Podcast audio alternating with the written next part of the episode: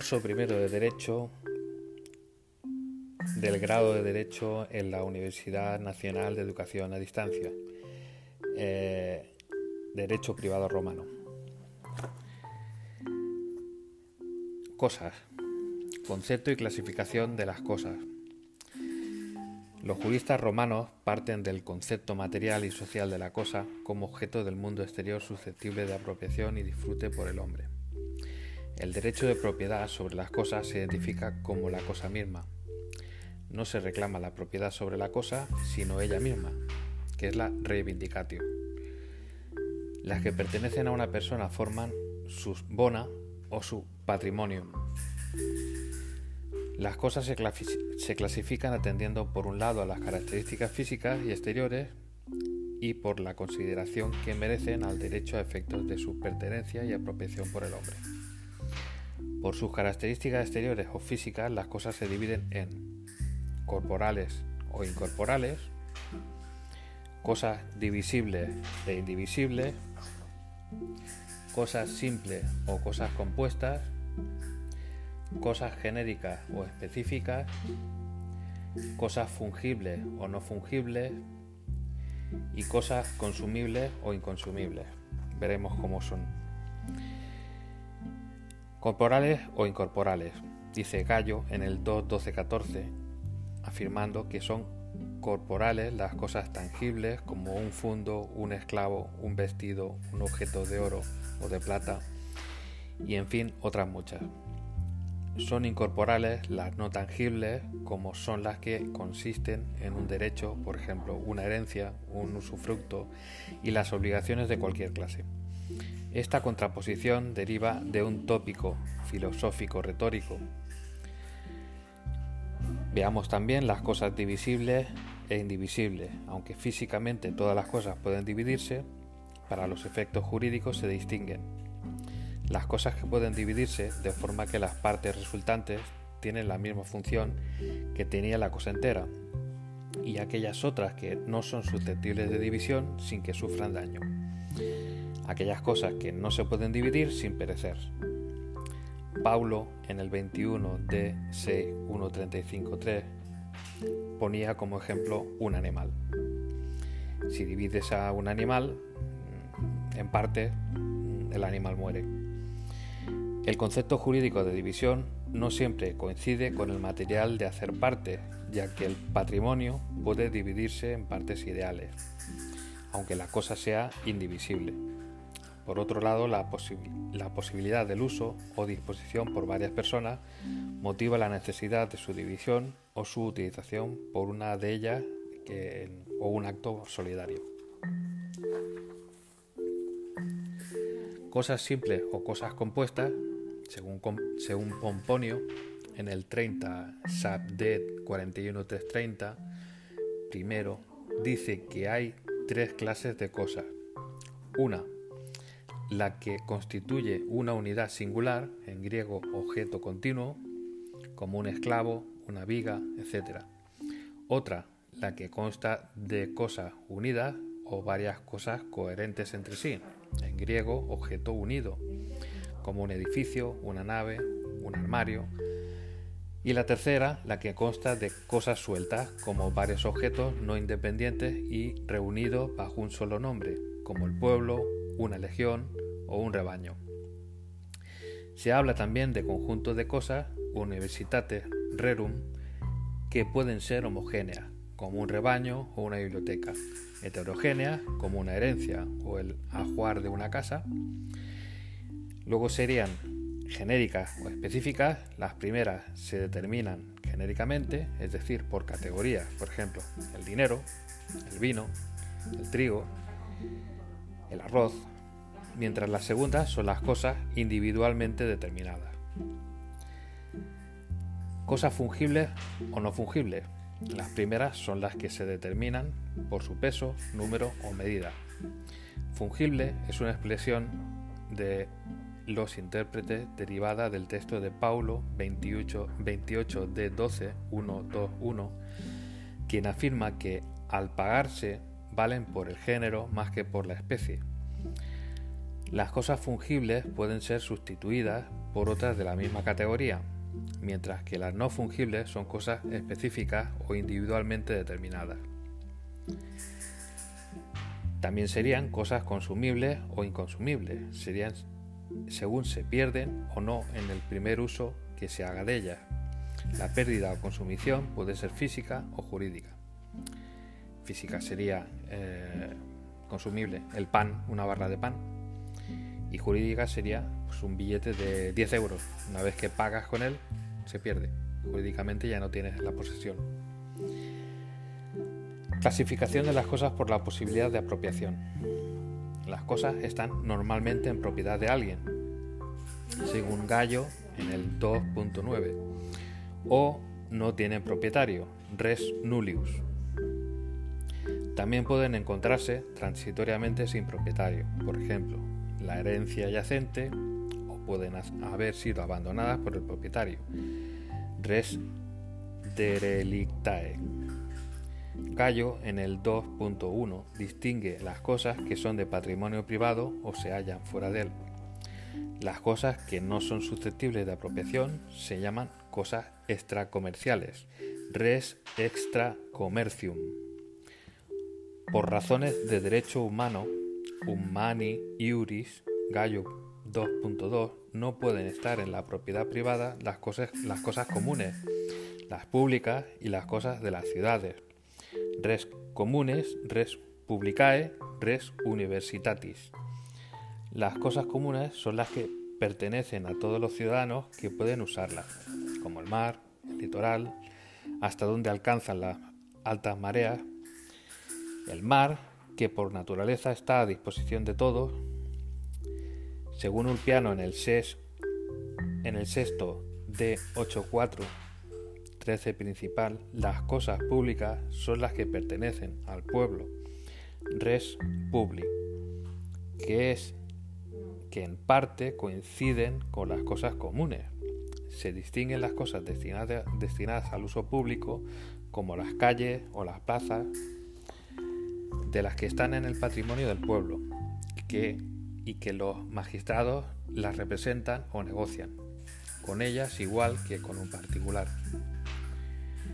Res universitatis son las cosas pertenecientes a la ciudad o al municipio, como los mercados o el foro. También están excluidas de la propiedad las cosas destinadas al culto de los dioses Divini Iuris. Gallo en el 2.29 afirma que son sagradas las que están consagradas a los dioses superiores, como los templos o los ornamentos del culto una cosa se hace sagrada por la ceremonia de la consacración. Religiosas son las dedicadas a los dioses manes, es decir, al culto de los difuntos. El enterramiento del cadáver en un lugar lo convierte en religioso, en cementerio. Mientras el sepulcro está fuera del comercio, el ius sepulcri se considera como un derecho patrimonial pueden ajenerse y transmitirse, estando protegido por acciones in factum y los interdictos, y por la acción popular, la actio sepulcri violati. Gallo en el 2.8 dice que también las cosas santas, como las murallas y las cosas de la ciudad, son en cierto modo de derecho divino. Cosas mancipables y no mancipables. Res mancipi et nec mancipi. Esta clasificación entre cosas mancipables y no mancipables, que procede del más antiguo derecho, hace referencia a las cosas más importantes y permanentes en la primitiva economía agraria que se distinguen de las destinadas al cambio.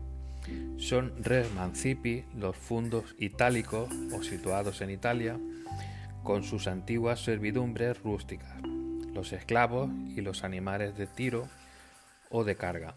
Mancipi derivaría del mancipium, que era la potestad que en el antiguo derecho tenía el paterfamilia sobre personas y cosas, mientras que para la transición de las cosas mancipables se requerían las formas solemnes de la mancipatio o de la in, iure cesio. Para las no mancipables bastaba con la simple entrega o traditio.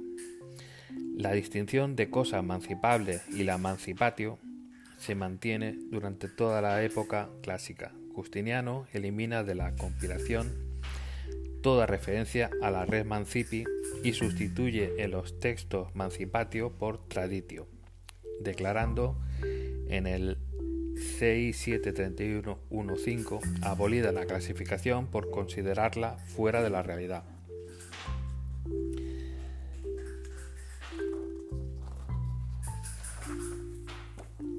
Cosas muebles o inmuebles, o cosas muebles e inmuebles. La distinción se refiere a las cosas según que se puedan desplazar o no, y procede de la época posclásica. En una epístola de Ulpiano, la 19.6.8, lo menciona. En las cosas muebles se distinguen los seres vivos que pueden desplazarse por sí mismos, semovientes, y la clasificación se basa en distinciones clásicas, en relación con el tiempo requerido para la usucapión. Las doce tablas distinguían entre fundi, y las demás cosas. Ceterae res. Gallo en el 242-204, 450 contrapone móviles a fundi o aedes y Ulpiano en el 17 D717 móviles a res soli. Los fundos según donde están situados, son itálicos o provinciales, también urbanos o rústicos. En derecho postclásico, la distinción adquiere mayor importancia y sustituye a la de res mancipi y nec mancipi, al admitirse un sistema de publicidad para la enajenación de los bienes inmuebles. Partes accesorias y pertenencias. Las cosas muebles pueden ser partes accesorias de otras cosas muebles, a las que están destinadas permanentemente, como las llaves en la cerradura o los adornos, aunque tengan más valor que la cosa a la que se pone. Cuando hay piedras preciosas en los vasos de oro o de plata, son aquellos accesorias del oro y de la plata, pues atendemos a cuál es el objeto para cuyo adorno sirve la otra cosa, y no a la que sea de más valor. Si se incrustan las piedras preciosas en una montura de oro para poderla llevar cómodamente, entonces decimos que el oro es accesorio de las piedras preciosas. Cuando una cosa mueble o conjunto de muebles se destina permanentemente a servir a un inmueble, se habla de pertenencia. Así, los bienes incorporados a un fondo se consideran instrumentos del fondo, aunque sean separables de la cosa que se unen. En la interpretación de los contratos se les da un tratamiento unitario. De esta manera ocurre con la casa y su mobiliario, domus instructa, y el negocio o tienda con sus accesorios y esclavos que lo atienden Taberna instructa. Frutos. Son frutos los productos naturales o rendimientos a cuya producción periódica está destinada la cosa que los produce. Los frutos se consumen sin que por ello se altere la cosa misma que los produce. Salva rerum substancia. Se distingue entre frutos naturales cuando se producen por un proceso natural, como las crías de los animales, las cosechas, etc. O civiles, que son las rentas que producen el arrendamiento o cesión temporal de las cosas. Así las rentas de las cosas arrendadas se equipararán a los frutos. Los frutos pueden encontrarse en varias situaciones. Frutos pendentes, frutos separati, frutos extrantes, frutos percepti, frutos percipiendi, frutos consumti. Frutos pendentes cuando están todavía unidos a la cosa madre. Frutos separati, los que están separados de la cosa fructífera por alguna causa, humana o de la naturaleza. El fruto se ha caído del árbol o el, esclavo ha arrancado el fruto del, árbol. Frutos extantes que están en el patrimonio del que los recoge. Frutos percepti, los recogidos por el usufructuario o persona distinta del propietario. Frutos percipiendi, que debieron recogerse y no se recogieron. Y frutos consupti, los ya consumidos.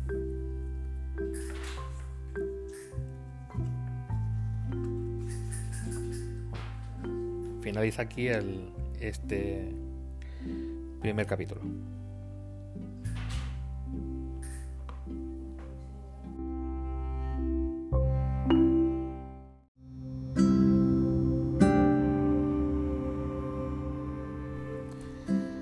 Segundo capítulo eh, del grado de Derecho, Derecho eh, Romano de la UNED, siguiendo el programa de la asignatura.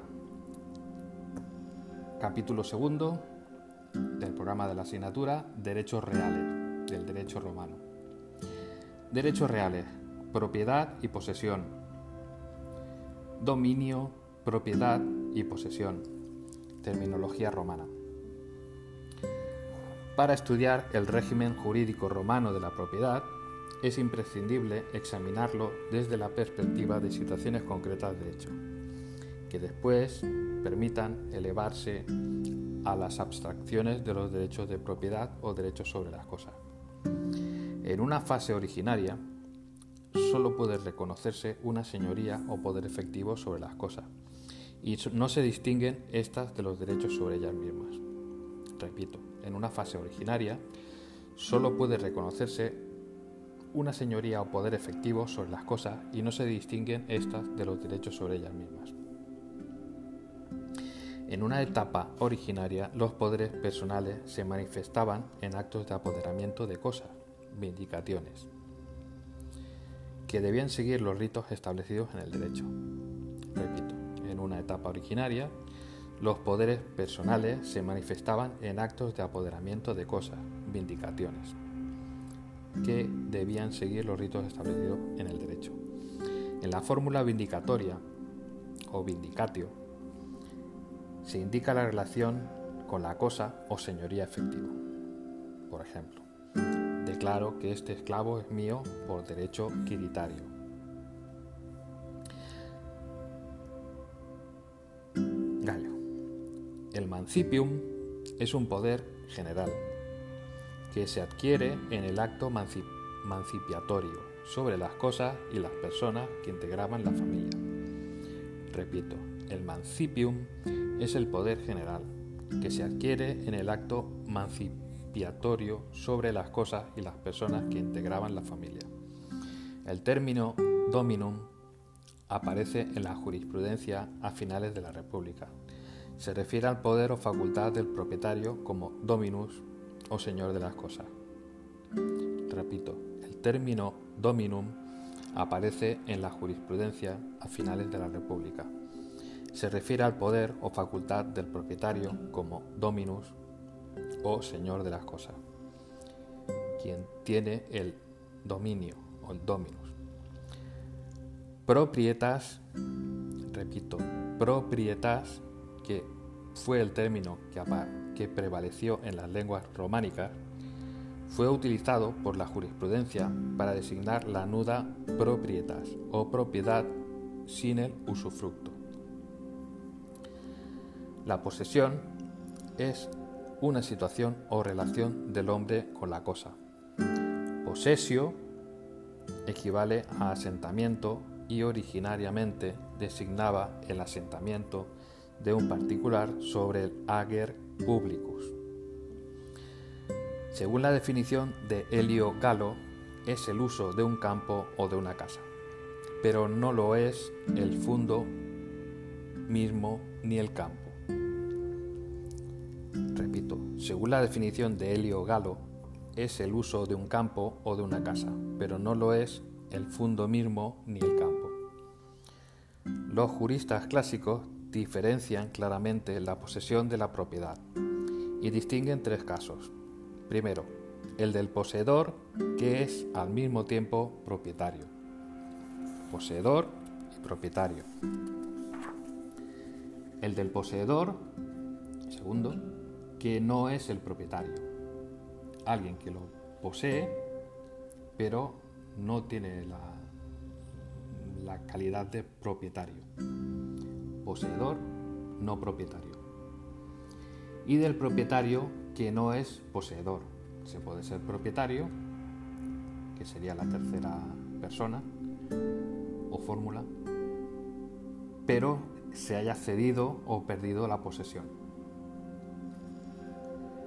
Por ello, no solo se protege la apariencia de propiedad, sino la situación del poseedor, especialmente a efectos de su posición más favorable en el proceso de propiedad. Incluso se llega a convertir el poseedor en propietario después del transcurso de un cierto tiempo, 10 años. En la última fase de la evolución histórica, en el derecho del Bajo Imperio, la propiedad se confunde con la posesión.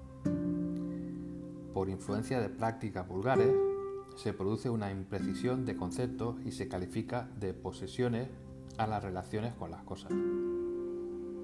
Son mis posesiones. Por ello, y por existir una evidente conexión entre propiedad y posesión, consideramos necesaria una exposición unitaria de ambas instituciones. Clases de propiedad. En el derecho antiguo y quiritario, el paterfamilias ejerce una señoría real y efectiva sobre las cosas que integran el patrimonio agrícola.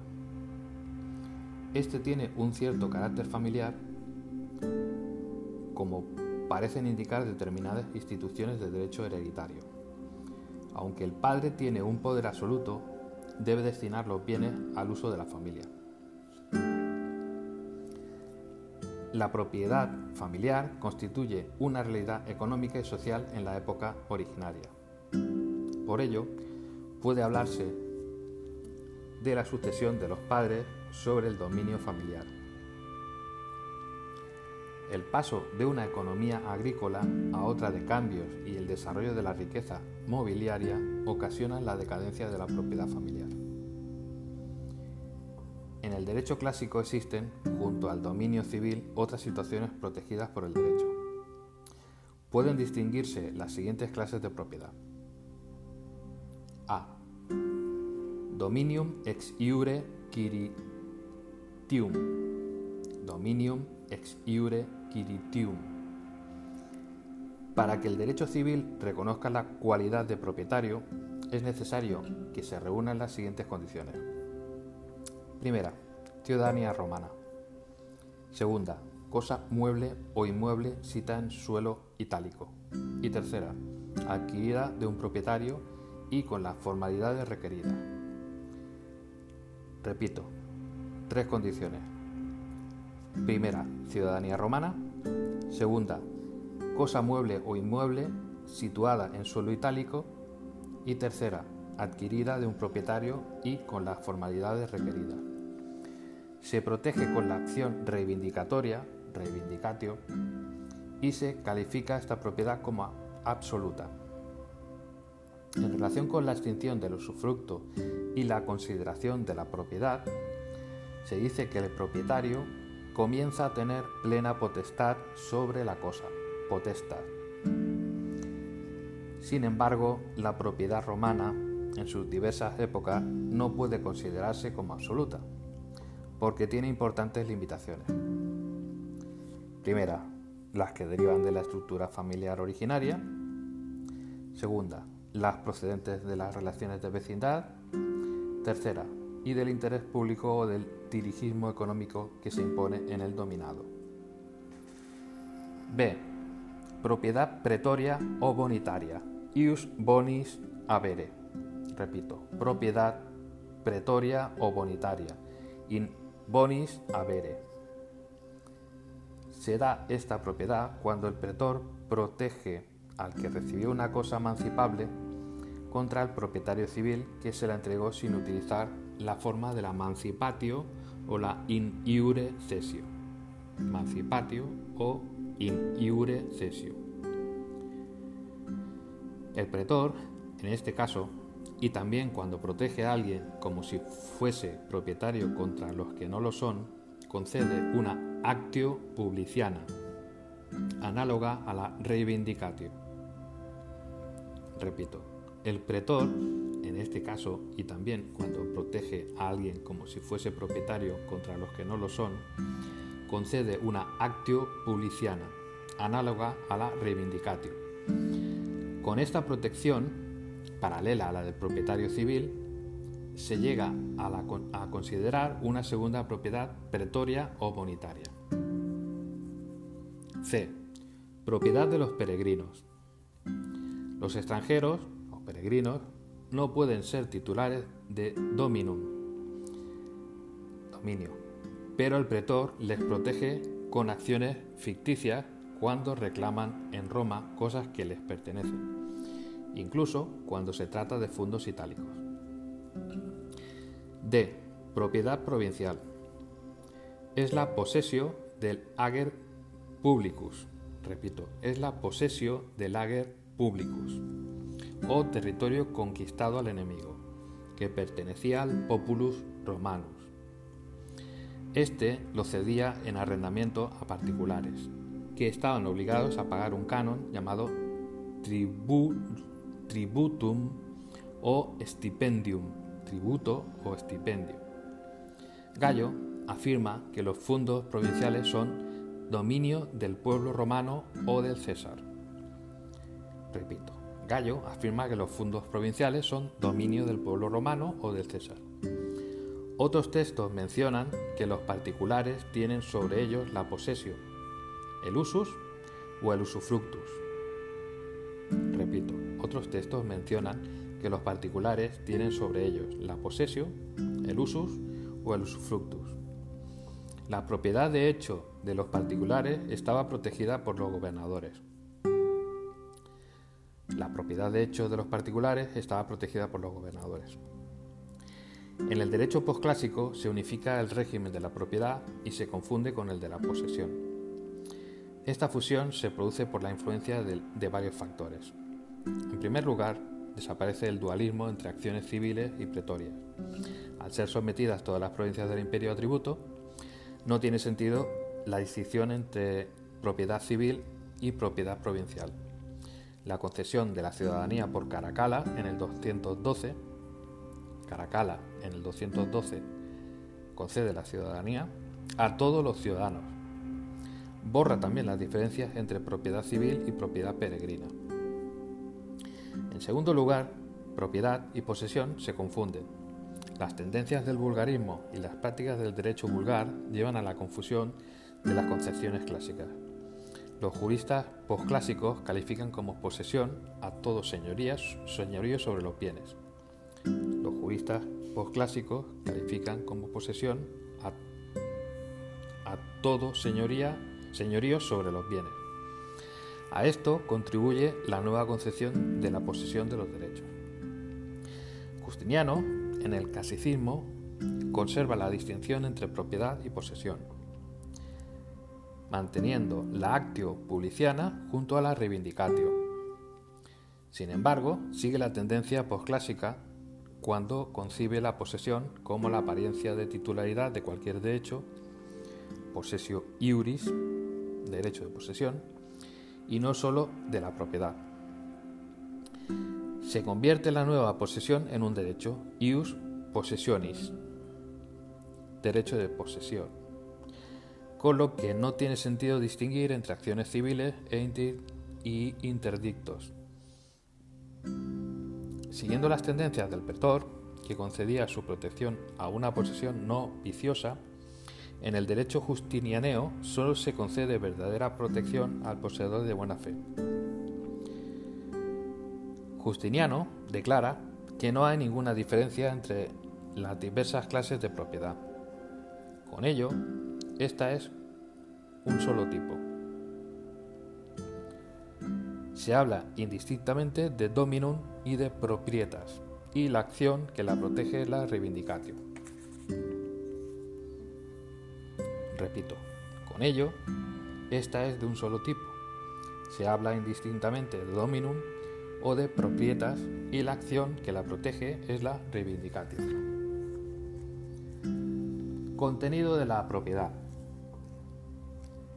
En relación con la propiedad, de los fondos provinciales encontramos la fórmula legal que refleja el contenido de la propiedad uti, frui, avere y posidere. Uti, frui, avere y posidere. Uso, disfrute y disposición.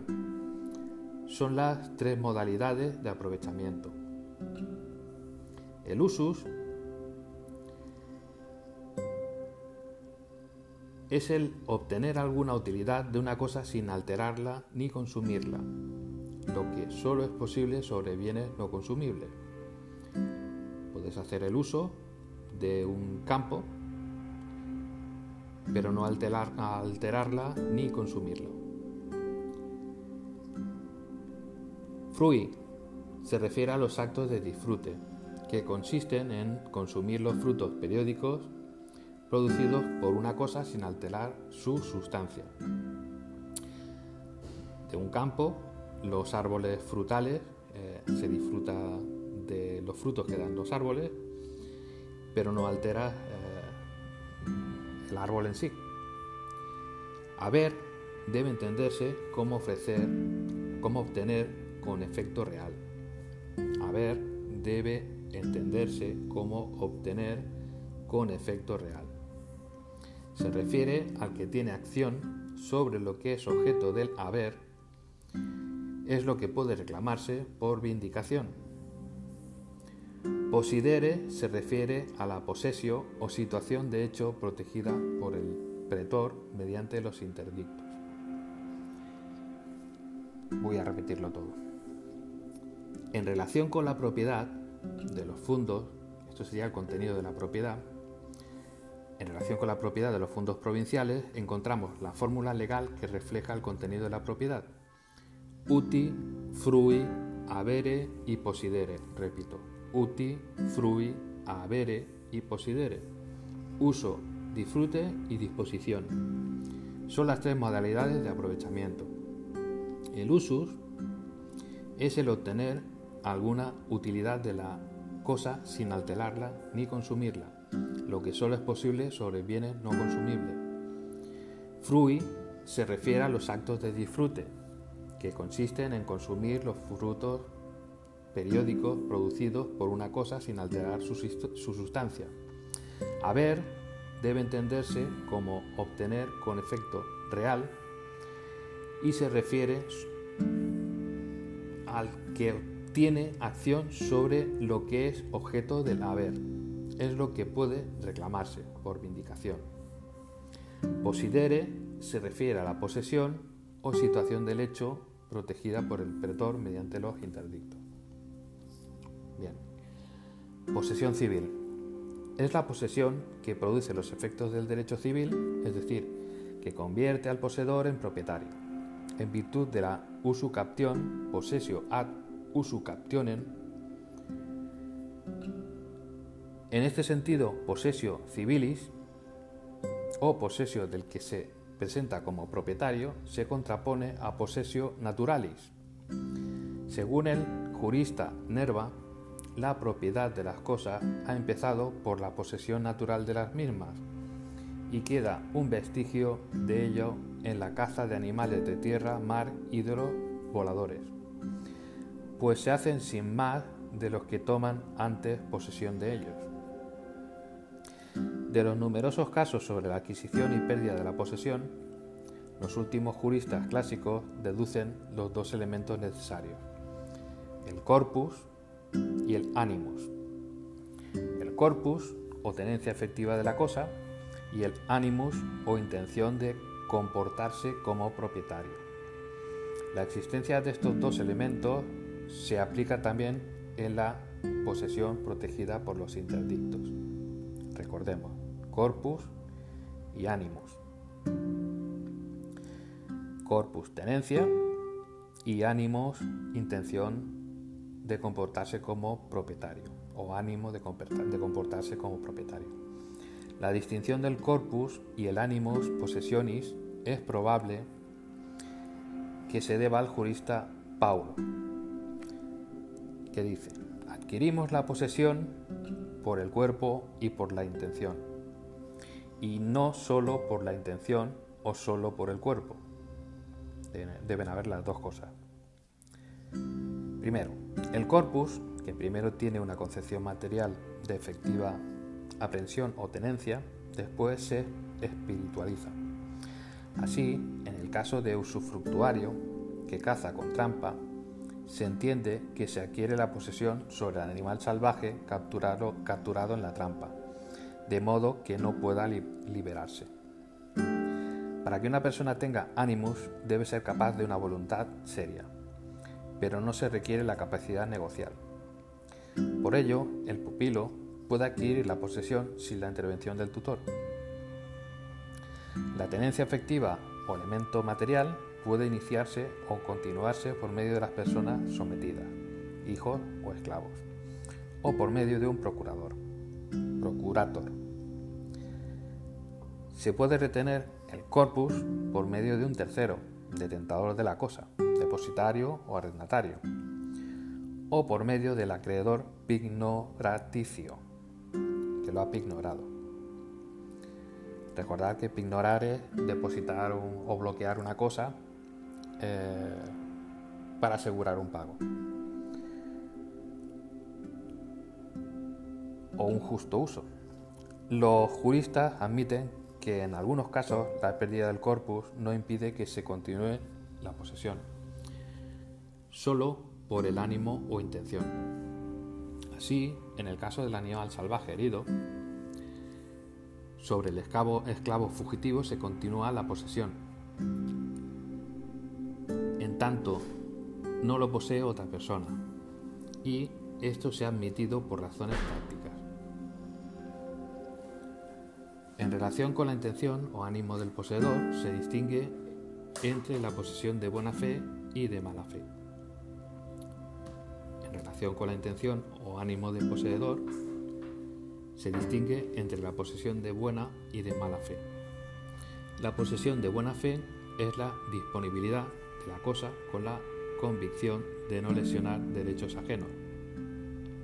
En cambio, el poseedor de mala fe sabe que la cosa pertenece a otro pero puede invocar en su defensa un modo lícito que justifique su posesión. Limitaciones legales de la propiedad.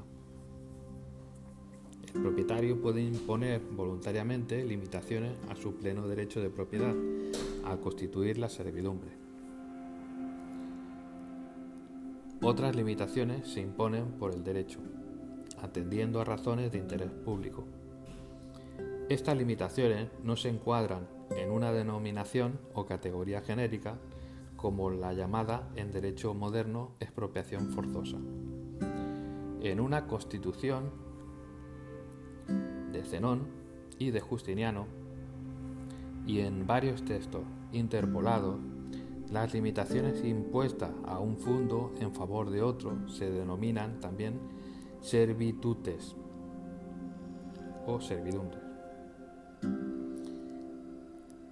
Limitación